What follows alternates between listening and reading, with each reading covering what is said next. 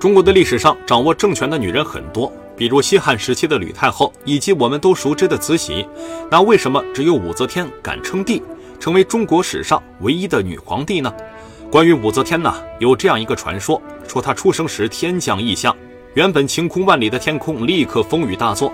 还说武则天的母亲杨氏在生她之前做了一个梦，梦到一条黑龙盘旋在天空，首尾可见。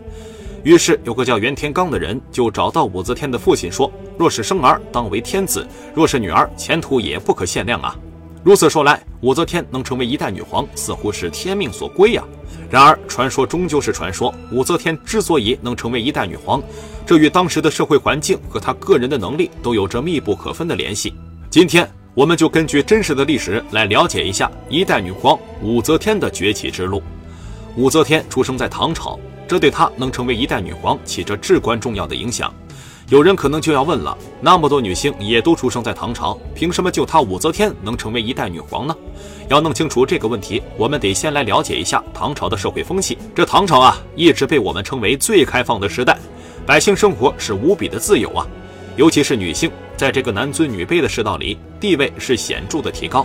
什么三纲五常，什么三从四德，那都是一些腐朽落后的东西。二凉快哪待着去？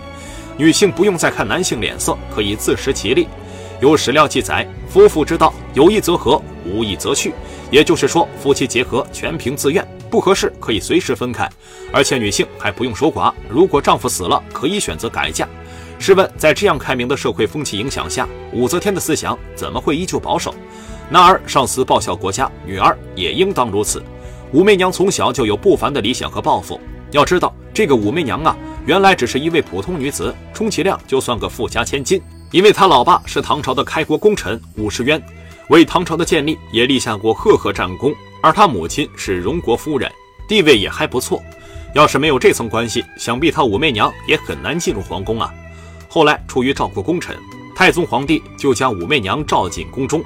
武媚娘自然也是乐意之至，因为她知道，也只有进宫才有可能光宗耀祖。而事实证明，她是对的。由于这武媚娘太乖巧懂事，长得也水灵，很快就被太宗皇帝看上了，还封为才人。才人的位分是正五品，是唐朝内宫女官的名称之一，属皇帝嫔妃中的一种。也就是说，这武媚娘啊，就是他李世民的老婆了。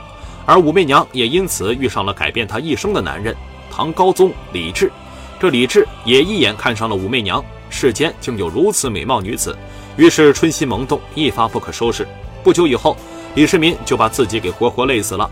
这些嫔妃们呢，大多被送进感业寺出家做了尼姑，当然武媚娘也在其中。这时李治就不乐意了，怎么能让自己深爱的女子在寺庙里受罪呢？于是不顾大臣反对，把武媚娘接了回来，还封为昭仪。要知道，这武媚娘可是李治的后妈呀，这不是乱伦吗？这可是在唐朝，是个无比开放的时代。至于当时的人怎么想，咱也不知道。于是呢，这武媚娘就在李治的帮助下，开始了她不同寻常的人生旅程。再一次回到宫中的武媚娘呢，心思就开始不单纯了，因为她知道，在这个世界上，柔弱的人是活不长久的。人如果想要活得长久，并且过得好，这手里就得有权力，而且这权力还得越大越好。于是，在她心里萌生了一个念头，那就是做皇后。皇后乃六宫之主，地位和权力自然是没得说。于是，地位和权力的欲望开始支配这位年轻貌美的女子。此时的后宫主人还是王皇后，但是由于这个王皇后肚子实在不争气，好几年了也没给李治生个一儿半女，所以很不受李治待见。而武媚娘呢，则恰恰相反，先后生了好几个孩子，所以是深得李治宠幸。最后，干脆把皇后的位置也给了她。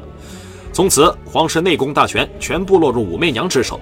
到这儿啊，武媚娘的目的也算是达到了，但是她似乎并不满足。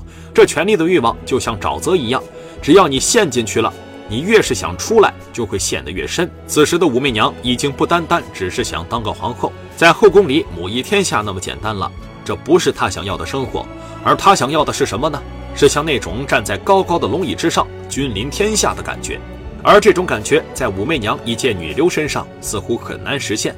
但是，就像是上天在眷顾这位别有用心的女人一样，这个李治的身体啊，是一日不如一日，对于朝政之事是渐渐的心有余而力不足了。于是他想了一个办法，那就是让武媚娘同他一起参与朝政。那他为什么不让太子监国呢？自古以来不都是父亲不行了，太子监国的吗？这李治也是个明白人，他也害怕呀。他害怕自己会像爷爷李渊一样，为了皇权是被自己的儿子世民给活生生困死呀。他可不想自己成为儿子登上帝位的牺牲品，所以他宁愿把权力交给武媚娘。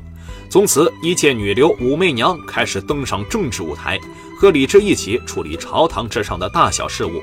自此，则天从参政步入执政，处职生杀绝于其口，天子拱手而已。人虽在幕后，却遥控了朝廷实权。